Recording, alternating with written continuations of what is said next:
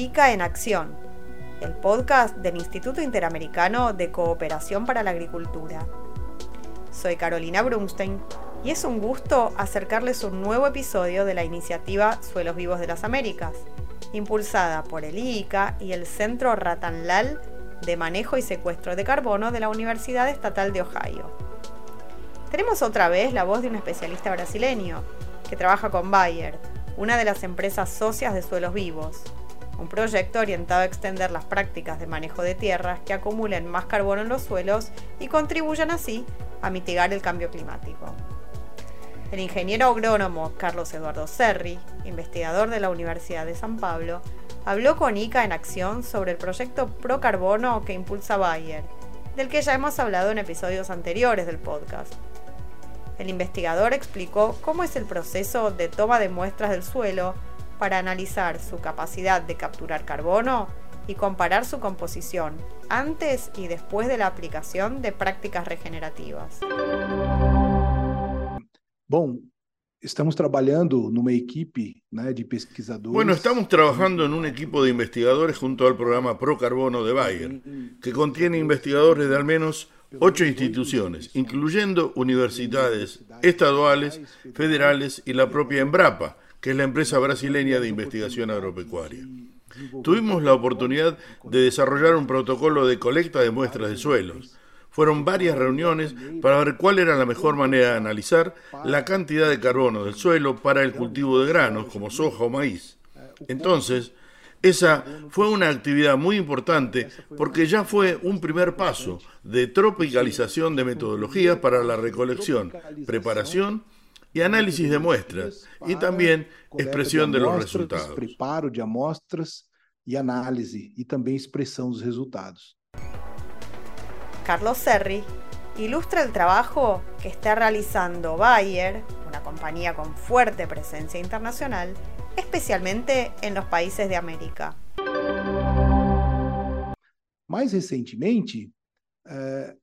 Más recientemente, eh, más recientemente, Bayer está patrocinando una serie de iniciativas de evaluación en condiciones de campo, de prácticas de manejo de agricultura en varios países. Voy a citar algunos ejemplos. Comenzamos con bananas en Belice. Comenzamos con banana en Belize y lá existe un programa que Existe un programa que evalúa cómo disminuir la carga de insumos químicos en el cultivo de banana, comparativamente al cultivo convencional.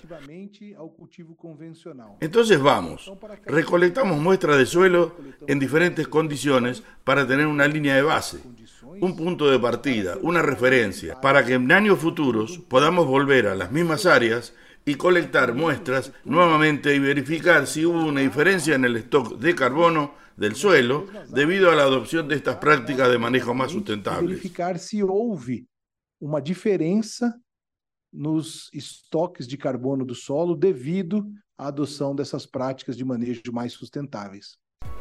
Además de este ejemplo de Belice, el experto cuenta que se realizaron experiencias en Chile, donde se evaluaron pastizales y zonas de cultivo de maíz y de soja. Serri señaló que incluso las áreas de pastizales pueden acumular carbono si se adoptan prácticas de manejo sustentables. Fue muy interesante porque Fue muy interesante porque estas áreas con pastizales, si están bien manejadas, no solo en Chile, sino en otros lugares del mundo, acumulan carbono. Esa es una estrategia interesante de manejo de carbono. Esas áreas, si están bien manejadas en determinadas condiciones, pueden acumular una cantidad de carbono en el suelo que es similar a la cantidad que encontramos en bosques nativos, en vegetación nativa. Serri señala que las prácticas recomendadas suelen ser las mismas en diferentes lugares. La siembra directa, la rotación de cultivos, la cobertura de los suelos. Claro que deben estar adaptadas a cada situación, cada lugar, según su clima y su tipo de suelo. Son los manejos que impulsan desde sus comienzos la iniciativa Living Soils, Suelos Vivos, y el programa Pro Carbono de Bayer. Sim, as técnicas Las técnicas son más o menos esas, son similares, y es importante que estén tanto en el programa Pro Carbono como en el Living Soils, que están conectados, porque son prácticas que, está comprobado, si están bien adoptadas, traen beneficios. No solo por el carbono, traen beneficios para la salud del suelo, mejorando atributos físicos, químicos y biológicos. Mejorando atributos físicos, químicos y biológicos. Carbono es una consecuencia el carbono es una consecuencia de mejoras en la salud del suelo, de atributos físicos, biológicos, químicos, mejorando el ambiente para el desarrollo de las plantas y que como consecuencia también ayudan al aumento de la productividad. Entonces, es un ciclo bastante virtuoso de adopción de buenas prácticas que van mejorando el ambiente, que a su vez muestra que una planta en mejor desarrollo proporciona una productividad. aumentada. Eso es muy importante para la sustentabilidad, que no solo es ambiental, es económica y es social, y que retorna más material para el suelo que a su vez como consecuencia, acumula carbono en ese mismo ambiente. Entonces, es un ciclo, un feedback positivo, que una vez que el productor comienza a adoptar estas prácticas y comienza a ver los beneficios, difícilmente retroceda difícilmente vuelva a usar prácticas menos sustentables, menos regenerativas, porque se da cuenta claramente de los beneficios. menos regenerativas, porque percebe claramente los beneficios. Pero, claro, como hemos dicho tantas veces aquí, los resultados no son inmediatos. El proceso lleva tiempo y la perseverancia del agricultor vale la pena. El desafío el desafío es que estos cambios no son en una escala corta de tiempo.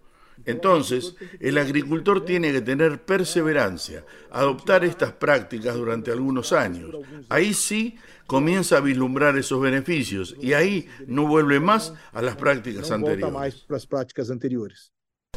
Serri dice que las mejoras comienzan a verse a partir de los dos o tres años y menciona casos concretos. Sí, tenemos varios ejemplos, talvez o más tenemos varios ejemplos, pero tal vez los dos que más se encuadran en los países de las Américas son la recuperación de pastizales degradados, porque hay pastizales en casi todos los países, y el principal uso de la tierra después de la vegetación nativa y la adopción de prácticas de siembra directa partiendo de una preparación convencional. Y adopción de prácticas de plantio directo, como você disse. En este último caso, cuando uno tiene una preparación convencional, como el arado o rastrillado, genera una perturbación en el suelo que termina por causar una disminución de los stocks de carbono. do solo acaba por causar diminuição dos estoques de carbono. El ingeniero Serri aporta cifras que ilustran claramente la capacidad de secuestrar carbono en el suelo cuando se aplican estos manejos regenerativos. Cuando se pasa de un sistema de preparo convencional cuando se pasa de un sistema de preparación convencional a la siembra directa, se encuentran tasas de secuestro de carbono de 0.4 o 0.5 toneladas de carbono por hectárea por año. Claro que hay áreas en las que esta acumulación es mucho mayor, de una tonelada o aún más, y hay áreas en que es mucho más chico, de 0.2 toneladas de carbono por hectárea por año. Entonces, el promedio es de 0.4 a 0.5 y son valores recurrentes. Por hectárea por año son valores bastante recorrentes. Eh, de esos números porque... Estoy diciendo estos números porque lamentablemente algunas personas creen que van a aumentar dos o tres toneladas de carbono y varios eventuales créditos de carbono cada año, pero no es así. Es difícil para los suelos, aun cuando se usan buenas prácticas de manejo, aumentar rápidamente la cantidad de carbono. Es un trabajo de largo plazo, un trabajo de construcción continua del ambiente para que vaya acumulando carbono como consecuencia de las buenas prácticas de manejo. Por lo tanto, es muy importante, hablamos bastante de secuestro de carbono, pero es muy importante evitar las pérdidas de carbono ya existentes en el suelo, porque después, para recuperarlo, es mucho más difícil. Entonces, un aspecto bastante importante del procarbono, de Living Soils y de estas iniciativas es concientizar a los productores mostrando que las buenas prácticas de manejo evitan que se pierda carbono del suelo y como consecuencia en el largo plazo pueden hasta aumentarse. Pero si ya no perdió, ya está muy bien. Mas si ya no perder, ya está muy bom. Es cierto que, más allá de los buenos resultados comprobados por científicos y productores rurales, algunos agricultores se mantienen fieles a las prácticas tradicionales y a veces se resisten a los cambios y las innovaciones.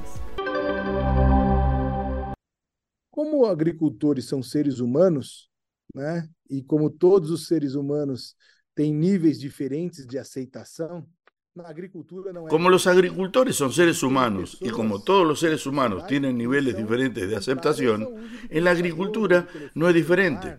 Existen personas en la sociedad que son contrarias al uso de computadoras o de teléfonos celulares o de WhatsApp o redes sociales. En la agricultura también hay aquellos que son menos propensos a la adopción de buenas prácticas porque tienen cierto temor a los cambios.